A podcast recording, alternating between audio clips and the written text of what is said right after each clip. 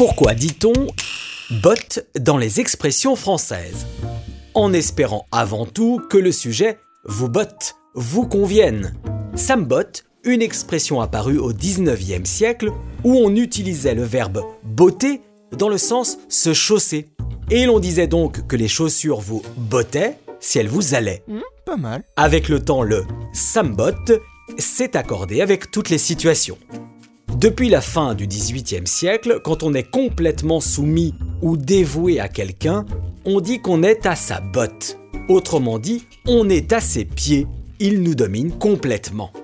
À la même époque, on a commencé à utiliser l'expression botte secrète pour évoquer une astuce ou coup caché qui surprend et trompe l'adversaire.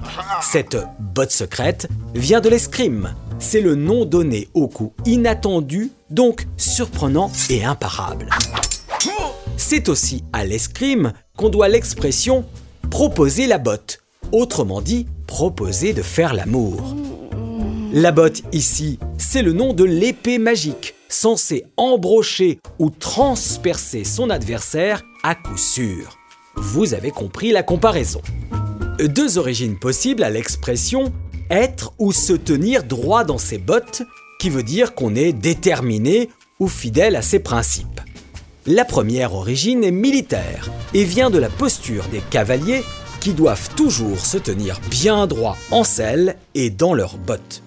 La seconde théorie viendrait du flamand, où l'on dit d'une personne ivre à la démarche incertaine qu'elle a une petite pièce dans ses bottes, l'exact contraire de celui qui se tient bien droit dans ses bottes. Passons maintenant au lèche-botte, celui qui flatte lourdement pour plaire ou obtenir une faveur. Une expression qui vient de l'attitude du chien qui lèche son maître, voire ses chaussures, pour obtenir quelque chose. Dans le même sens, l'expression cirer les bottes vient-elle de la posture du cireur de chaussures qui, pour effectuer correctement sa tâche, est au pied du client comme soumis. Dans le monde paysan, depuis le XVIIIe siècle, on dit qu'on a du foin dans ses bottes quand on est devenu riche.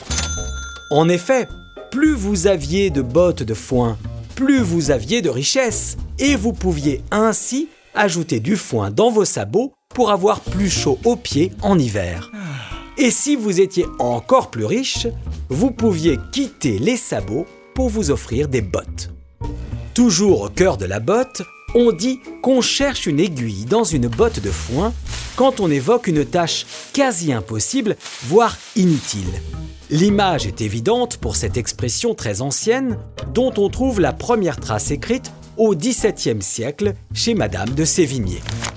Au chapitre des évidences, chez les pêcheurs, on dit qu'on pêche à la botte quand on pratique en entrant dans l'eau. Quand on joue un mauvais tour, qu'on offense quelqu'un, on dit qu'on lui chie dans les bottes. Bon écoute, maintenant tu me fais... Là aussi, l'image s'impose d'elle-même.